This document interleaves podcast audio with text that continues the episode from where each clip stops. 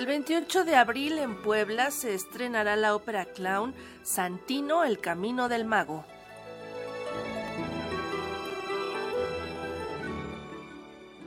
Santino es un mago que ha perdido sus habilidades y las reencuentra a través de los sueños y la imaginación.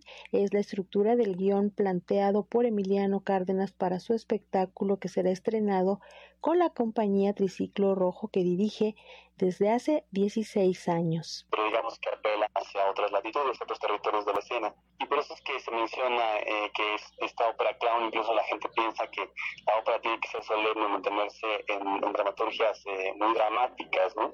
Sin duda, uno, eh, mencionaba el maestro Felipe Santiago que este tipo de construcción operística pues tiene un sentido universal, mismo que el guion eh, conserva, ¿no? Tenemos esta idea de este personaje santino que pierde su magia, eh, sus, secretos, tiene que viajar en los sueños para, para recuperarlos.